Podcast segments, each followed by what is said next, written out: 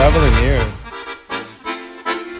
Путешествие слуха. Синто де эрдо. Клиенты ор. Хангзаоиде.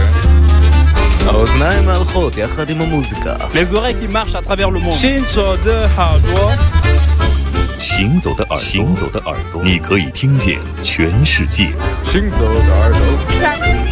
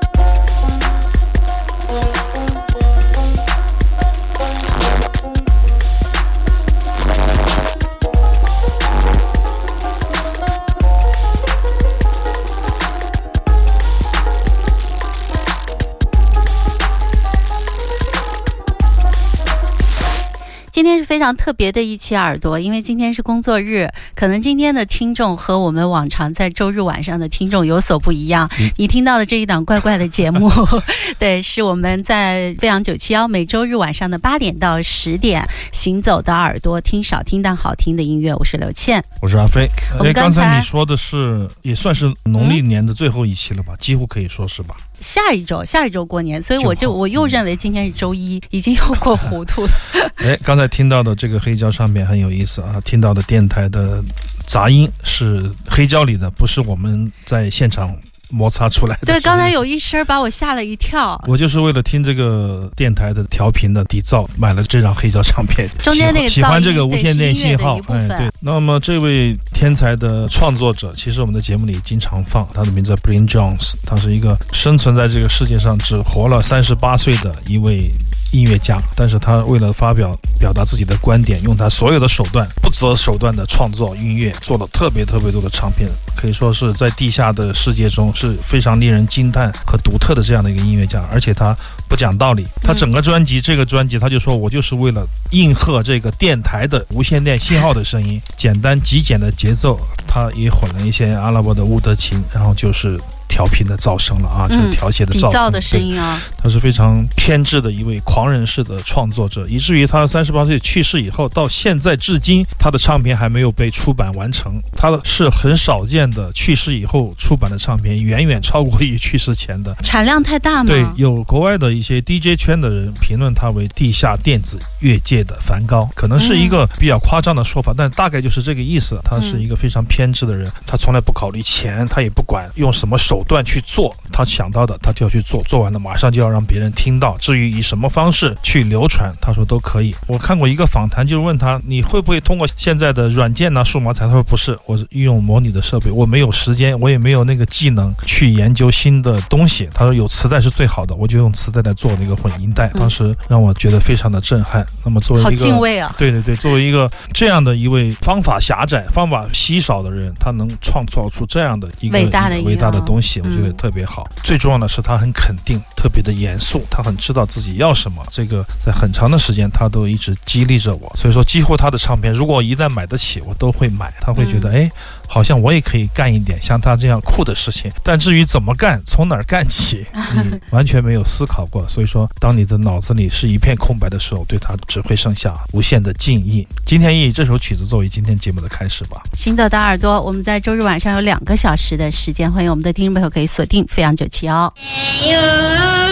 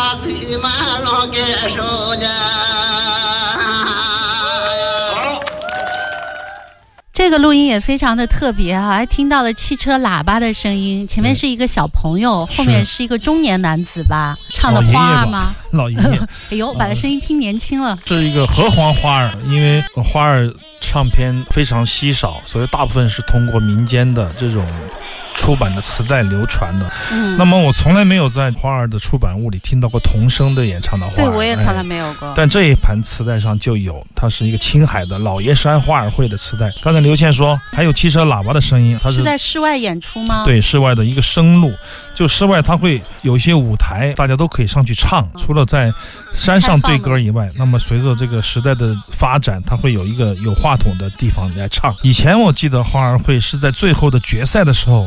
会用在这个一个一个上台用话筒唱，现在这个可能是在普通的层面的海选结束以后，可能就会有这样的各种各样的设施了。自由唱和、情景交融，这种民间的声音确实非常的有力气，而且大家会觉得，哎，上个星期有一位朋友问我，他说我听你放的花儿都是一句一个调，九腔十八调，开玩笑，就是有大概的调，民间的乐曲。通过很歌词不一样。对对对，九腔十八调，旧瓶装新酒吧啊，嗯就是填词，它会填很多很多不一样的词，而且它在曲调与曲调之间的那种组合上，有点像是，比如说一个冬不拉乐手，他会在演奏自由冬不拉演奏的时候，会信手抓一些平时练习的很多民歌里面的桥段来用。北印度的 raga，它会在很多很多的这个 raga 的那个段落里面挑出来用，包括刀郎木卡姆，他也会把很多很多民歌部分，哎，选到他的大曲里面。所以说，这种小曲、大曲段落的概念，在民间艺人的这种心中，它是非常有数的。但是呢，它的即兴的部分，就他会选择比较适合当时情景和气氛的那种调来填上新的词。所以说，花儿会其实是一个。自由即兴的大会，这个会居然现在还在保留还在着，很多很多的花儿会，哦现在各方都在做这样的保护工作吧。嗯，这种即兴的形式，它是在一定的框架下，但是真正是自由即兴的，因为他们的抒情、他们的临时的串词、临时的写词、临时的选曲，唱什么样的调式，都是非常考验一个歌手的功力的。而且这个小朋友和这个老爷爷唱的调也是一样的，他们是走不同的录音，是两个两对首曲子两首曲子，但是哦他们因为我想达到一个反差嘛，所以说我想哎一小一老的声 感觉好像是他俩遥相呼应的对对对，感觉。实际上我觉得这种感觉挺好的。如果我是一个编辑，我会嗯利用这样的反差。只是我个人一厢情愿罢了。收藏了很多的画儿的磁带，民间音乐的磁带。实际上，我从来没有敢说自己了解这个东西，因为太好了它其实比较复杂，要需要很长时间的聆听和比对手上的资料，你才能真正说哦，你知道一点点了。而且方言的问题始终解决不了，但是好在这些解决不了的问题，其实都是美好的问题。你身边有很多人啊，对，问丁路，他好像也听不懂。我也好像没太听懂，还是有点差异啊。对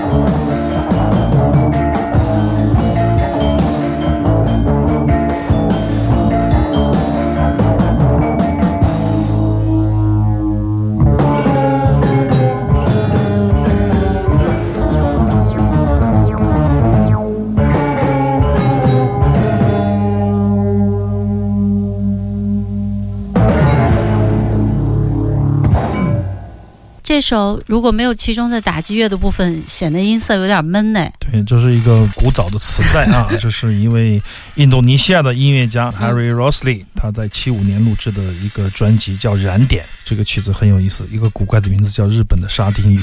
嗯但这个曲子如果我没有听到甘美兰共乐的一些利用的话，你会觉得像一个西方的学院派作曲，或者说像一个西方的前卫摇滚乐队的这样的一个一个乐曲啊。嗯但是他把这个融合的特别好，他也是非常重要的一个所谓的印度尼西亚的七十年代开始的这个新传统运动的杰出的成员。他跟很多音乐家、跟诗人、跟话剧、跟电影导演合作。我记得两千零五零六年的时候，在我们经营的酒吧里来了一个印度尼西亚的一个键盘手，我们还聊起印度尼西亚的音乐，因为我对这个甘美兰音乐特别的。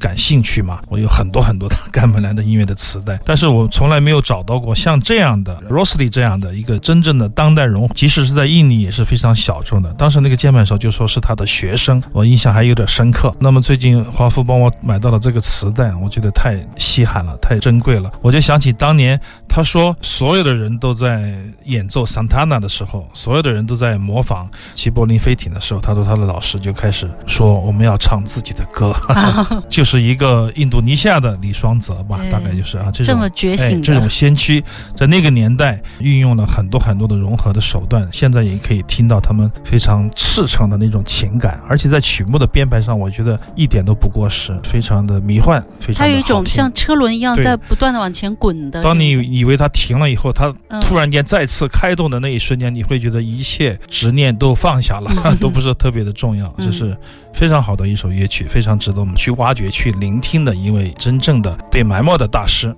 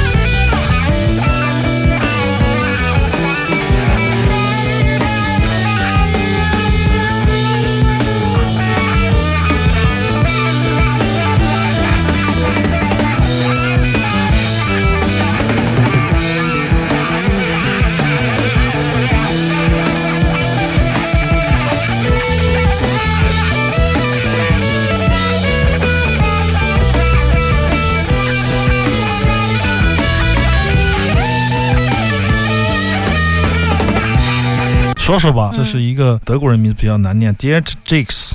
是一个非常著名的这个混音师。我看见他几乎都是我们所有的泡菜前卫摇滚的大牌的混音师都是他在科隆录制的一个乐队叫做九天的奇迹。这个 Nine Days Wonder 他们是一九七一年的一个唱片啊，但这个唱片有个有意思的，刚才我听了一下，就是又泡菜又不泡菜。怎么说？它有欧洲的大陆的摇滚乐风格，它的打击乐和这个配置上不太像个泡菜。我找管文晓借了一些，我说你最近听啥前卫摇滚？借我听一下。我没钱买了嘛，所以说我听到这个，我觉得还挺好的。我一看一查，说是泡菜的顶级的混音师，因为很多评论会提到这个人。哎，我就说难怪我觉得这个音乐不是很泡菜，但是又是泡菜又不泡菜。所以他是三个爱尔兰乐手和一个德国人在一起做的，但是他们都是在科隆的这个录音棚里录制的，吉他和鼓都不太像是一个德国风格。实际上就是它的那种线条比较复杂，其实它不像泡菜摇滚，像 New 啊，像 Can 啊，Faust 那么的直街老档，那么的德国，那么的粗粝线条，它也还是有特别多的音阶，很有欧洲的风格。在整个技术上，它显得比较多元，所以说泡菜的味道就会变小。对，它是不是可能更偏向技术？对，那种律动、那种前进的那种感觉又偏小，但整个录音我觉得还是非常好的。整个的乐队，我看到一个英文的评论，稍微看了一下，他说这个乐队在当时连他们自己都不知道他们有这么优秀，他们很前卫，但是从来他们也不这样。认为自己是前卫的，这可能就是时间带给人的一种感觉。其实有时候是不真实的。当年的他们可能觉得这就是我们该做的，我们用我们所有的手段做了我们该做的而已，没有想过为了前卫而前卫。前卫只是五十年以后的某一位评论家好事的多嘴的 DJ 在节目里说了一嘴而已，就把它定义为前卫了。好，我们马上进入一段广告，广告之后欢迎继续回到正在直播的《行走的耳朵》。